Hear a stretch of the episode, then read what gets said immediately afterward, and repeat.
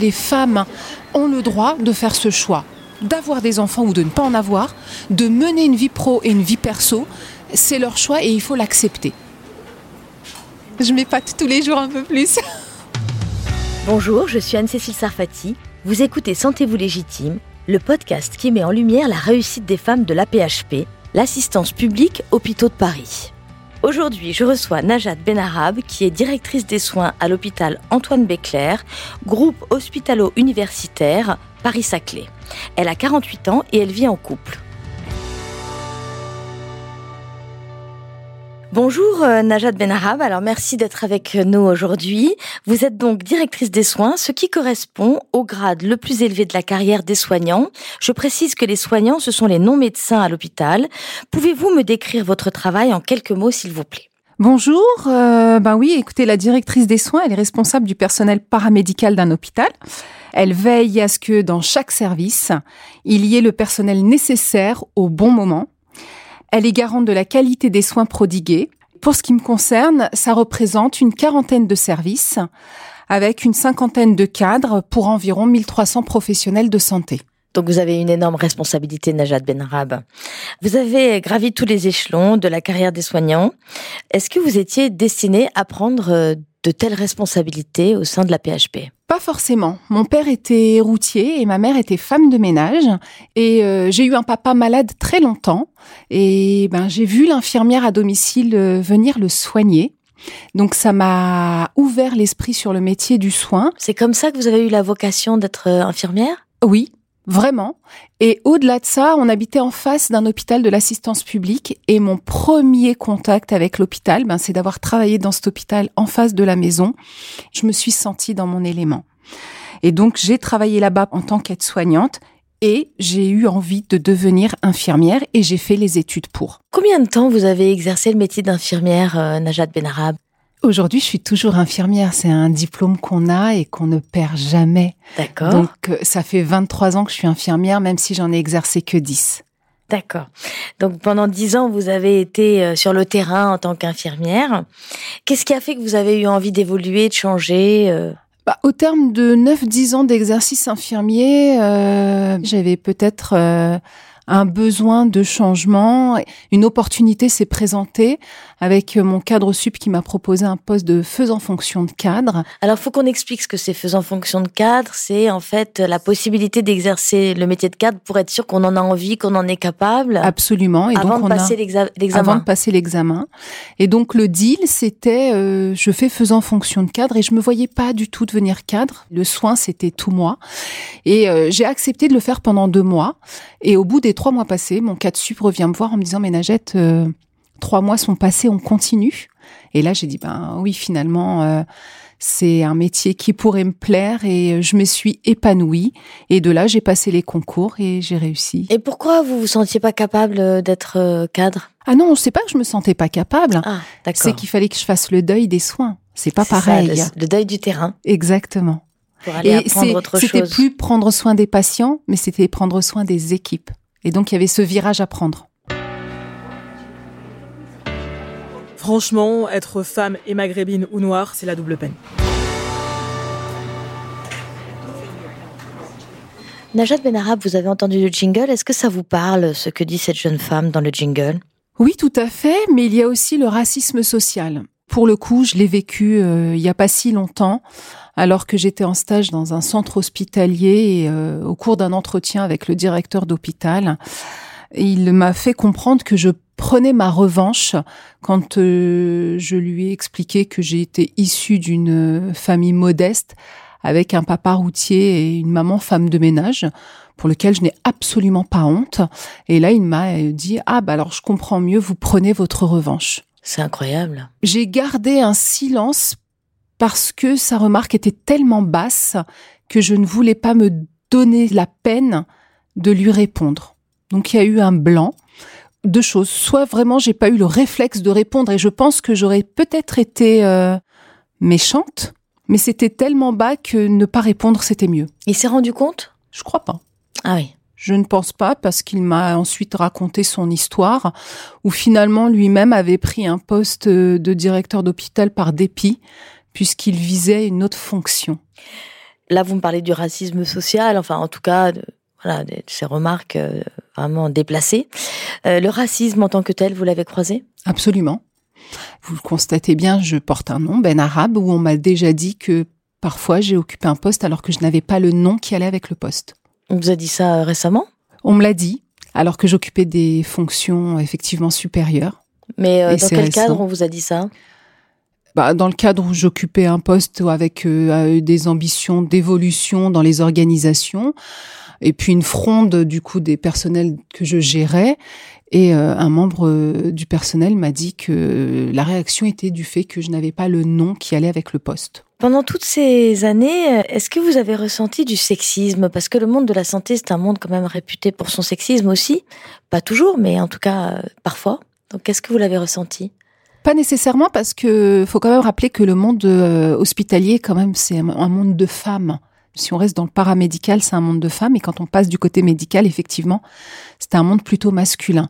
Vous savez, souvent, même dans les professions très féminisées, elles sont très féminisées à la base, mais euh, quand on monte dans les postes à responsabilité, parfois, euh, on voit bien qu'il y a moins de femmes et il y a de plus en plus d'hommes. Alors, du sexisme, il y en a et j'en ai vécu. Je vais pas dire que j'en ai pas vécu. Après, j'ai pas voulu y attacher de l'importance avec euh, certains médecins qui avaient des attitudes un petit peu déplacées, voire même parfois des mains un peu baladeuses. Et vous en avez été euh, victime de ça?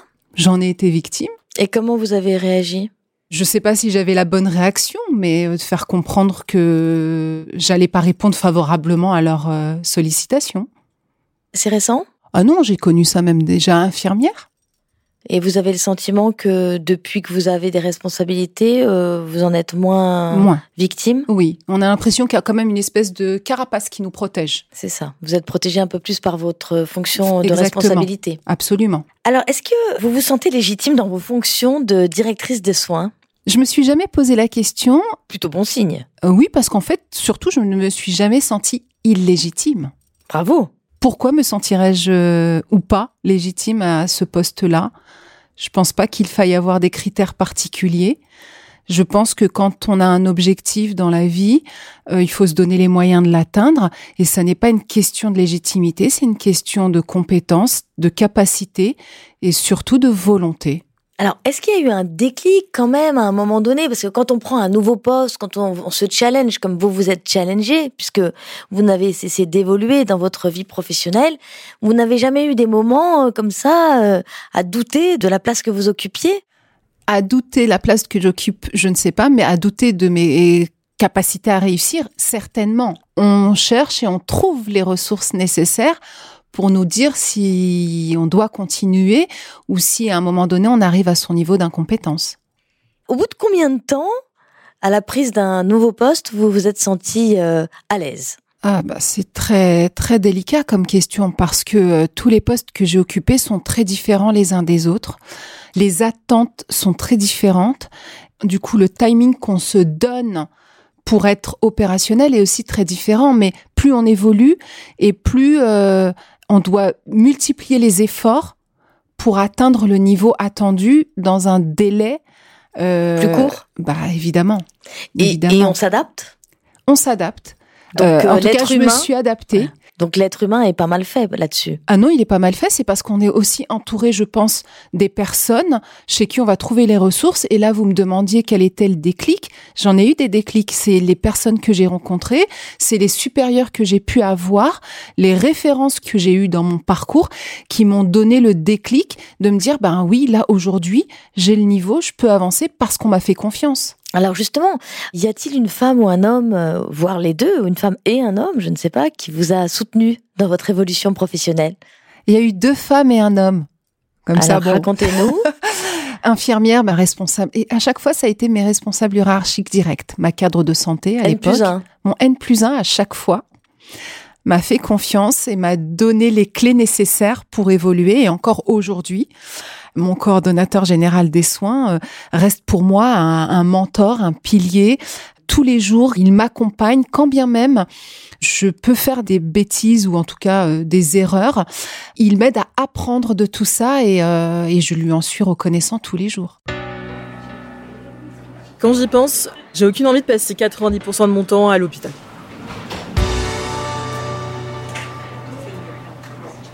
Alors vous avez entendu le jingle, Najat Benarab. Euh, est-ce que vous passez 90% de votre temps à l'hôpital? Alors là, je vais plaider coupable. Bah allez-y, allez-y. Oui, je l'avoue, mais pour de multiples raisons. J'occupe euh, une fonction pour laquelle j'ai un logement de fonction. Et donc, je vis à l'hôpital même. mais au-delà de ça, même avant que je n'occupe ces fonctions, effectivement, 90% de mon temps euh, est dédié à mon travail parce que j'aime. Je pense pas en avoir honte. Hein. Ma vie personnelle et ma vie professionnelle se sont construites autour de l'hôpital, de, du métier. Et je pense, si aujourd'hui je suis là, c'est parce que j'ai toujours aimé ce que je faisais. Donc ça n'a jamais été une contrainte. Oui, vous n'avez pas le sentiment de travailler quand vous travaillez, en fait. C'est ça. En fait, je me nourris de ce travail. Après, j'ai autre chose à côté. Je me surprends parfois à me dire, aujourd'hui, ben non, j'ai pas envie de me donner plus, de mettre des limites. Et ça aussi, je reconnais que je suis aidée par mon N plus 1 qui m'accompagne et qui m'aide à savoir euh, oui parce que le risque avec des personnalités comme vous qui sont accros à leur travail et qui sont euh, finalement dans la passion du métier c'est aussi euh, voilà de pas savoir mettre trop de limites. Alors justement je voudrais vous poser une question un peu délicate. Est-ce que vous avez dû sacrifier des choses dans votre vie personnelle pour faire votre travail? Absolument. Et la première chose que j'ai sacrifiée, ben, c'est la possibilité d'être maman. C'est quand même pas rien. Non, c'est pas rien. Maintenant, est-ce que je dois le regretter, pas le regretter? Et je pense qu'il faut avancer.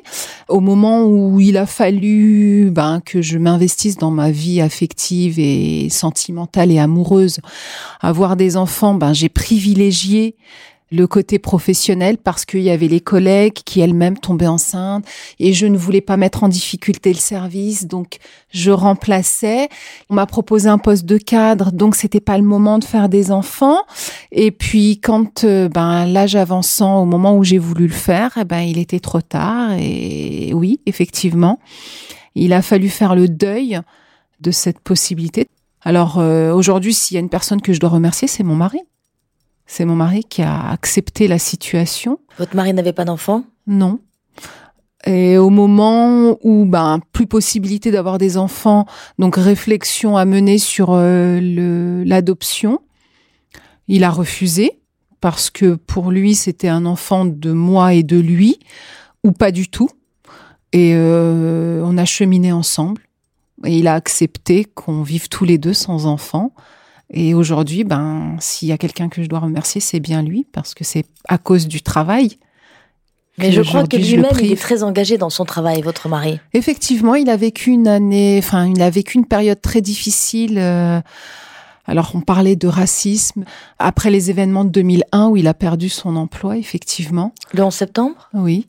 Qu'est-ce qu'il faisait, votre mari? Il était qualiticien dans une société automobile, donc le contrôle des pièces automobiles il a euh, vraiment perdu son travail pour la raison du 11 septembre? Euh, en tout cas, euh, oui, on a mis un terme à ses fonctions dans la société. Donc, ça remonte maintenant à un certain nombre d'années.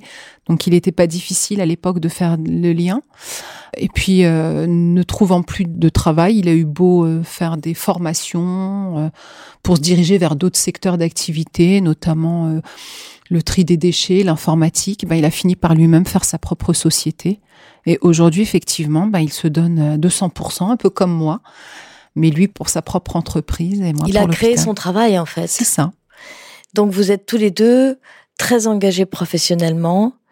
Est-ce que vous vous soutenez mutuellement dans vos engagements euh, mutuels de travail et donc dans cette relation un peu quand même addictive au travail?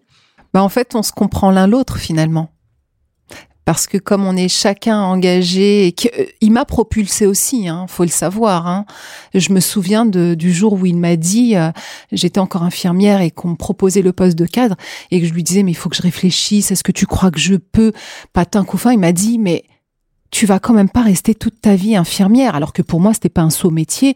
Il me dit mais aujourd'hui tu peux évoluer, vas-y. Donc il m'a propulsé. Donc euh, oui, on se soutient et on se comprend l'un l'autre par rapport à la question que je vous ai posée un peu plus haut sur euh, est-ce que vous avez reçu le, soutien euh, d'hommes dans votre vie professionnelle, vous pouvez rajouter votre mari. Oui, mais c'est vrai que je l'ai un peu occulté parce qu'il n'était pas du monde professionnel, même si, je tiens à le dire, que pendant la période Covid, il, a été bénévole parce qu'il n'imaginait pas ne pas aider. Donc il a été bénévole à l'hôpital euh, pendant la période du Covid.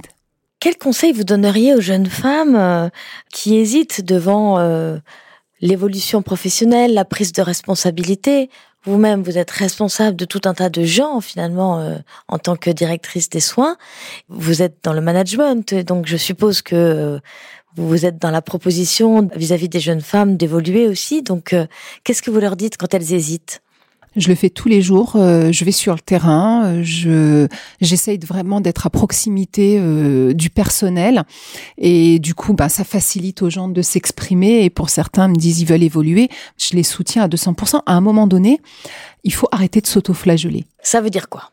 Bah, faut arrêter de se dire parce qu'on est une femme, parce qu'on va mener une vie, on va être maman. Il n'y a pas de raison qu'on ne puisse pas y parvenir. C'est ce que j'essaye de démontrer aux professionnels aujourd'hui qui viennent me voir et qui me disent qu'ils veulent évoluer. Elles ont des appréhensions, je les accompagne.